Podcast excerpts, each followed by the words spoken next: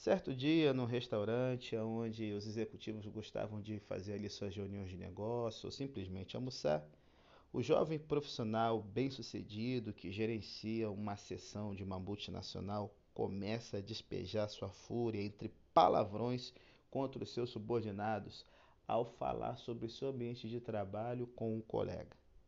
Ah, se eu pudesse, demitia todo mundo. Eu não tenho paciência com incompetentes. Sou mais novo do que eles, mas eu, ah, eu produzo. Cansei de carregar esses inúteis nas costas.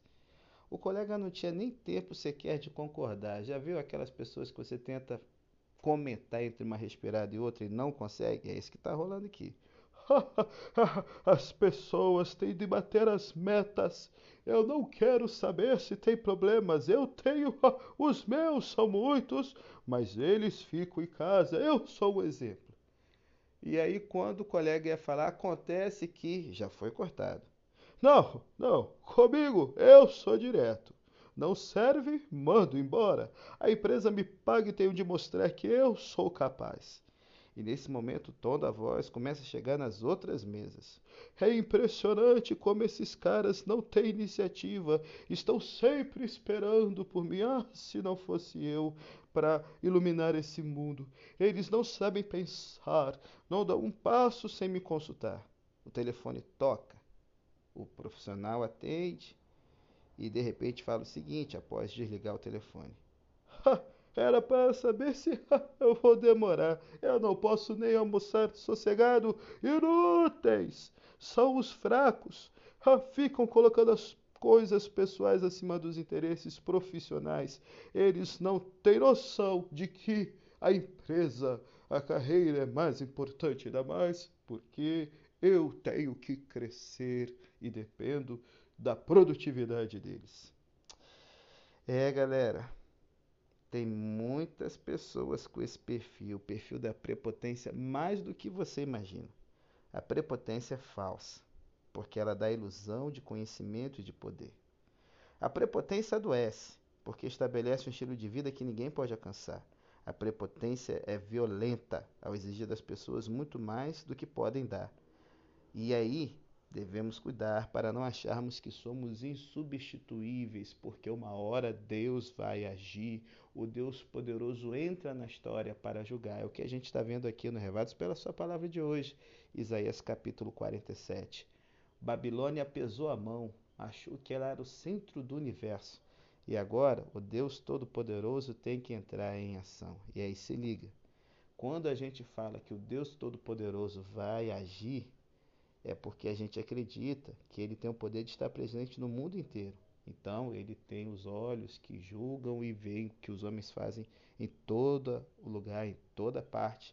E nós temos a certeza, então, de que ele vai agir não de modo arbitrário, como os prepotentes, não de modo violento, de uma forma gratuita, não.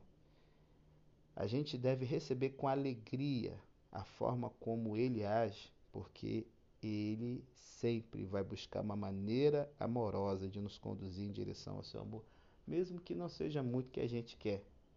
Quando a gente diz que Deus é todo-poderoso, implica admitir que nós não somos todo-poderosos e que, tendo nós algum poder sobre outras pessoas, devemos tratá-las amorosamente, como Deus nos trata. Esse é o segredo que a gente vê que Babilônia não conseguiu aprender. E aí, meu irmão, sabe o que acontece? Somente os humildes podem reconhecer que Deus é soberano. Mas qual é o problema de hoje, pastor? A gente prefere reconhecer outras formas. A prepotência reconhece que o segredo está dentro de nós. Isso aí é muito comum em livros de autoajuda. Uma outra coisa muito comum das pessoas buscarem a fonte de poder para o sucesso da sua vida é no que está escrito nas estrelas. Olha, Quantas vezes você já comprou o jornal, abriu o horóscopo e está lá escrito: Você terá sorte no amor nos últimos dias desse mês. Olhe, tome cuidado com novas amizades. Ou então você está conversando com os amigos, alguém chega e pergunta: Qual o seu signo? Ah, parece familiar? É, galera. Você pode achar frases como essas em quase todas as revistas populares e jornais diários. Existem pessoas que confiam tanto na astrologia que elas realmente tomam as decisões baseadas em seus horóscopos. Hitler era um camarada que agia assim, você sabia disso? Ei, se você é um cristão, você pode usar as páginas de astrologia para uma coisa muito útil: forrar as latas de lixo. é, galera, sabe por quê? Você possui, meu brother, me assiste, algo muito melhor. Possui alguém de que você pode depender totalmente, o Espírito Santo. O trabalho dele é guiar você, ajudar você a tomar boas decisões e dar a você esperança sobre o seu futuro. Essa promessa está lá em João 16, verso 13, sobre o que o Espírito Santo ia fazer. Então, para que nós vamos confiar em constelações, alinhamento de planetas, de seres que não têm vida? São apenas mais um astro girando aí no universo de Deus. É esse o segredo que a gente esquece. Isaías 47, 14 nos diz que as pessoas que consultam as estrelas não poderão se salvar porque confiam no Deus falso, no vazio. Em São João 14,16, Jesus disse que o Espírito Santo é enviado por Deus para ajudar você. Coloque sempre a sua confiança em Deus, que sabe todas as coisas, não no horóscopo. Não coloque sua confiança em num vidente, num astrólogo. Não. Deus diz: todos eles irão embora cada um seguindo seu próprio caminho. Nenhum deles poderá salvar você aqui no verso 15 do capítulo 47 de Isaías. Somente Deus não vai embora. Somente Ele pode salvar você.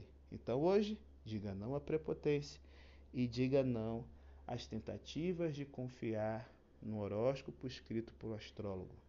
Porque a sua vida não é escrita pelas estrelas, mas é pela mão de quem fez as estrelas. Pense nisso. Que Deus te abençoe ricamente. Em nome de Jesus. Amém.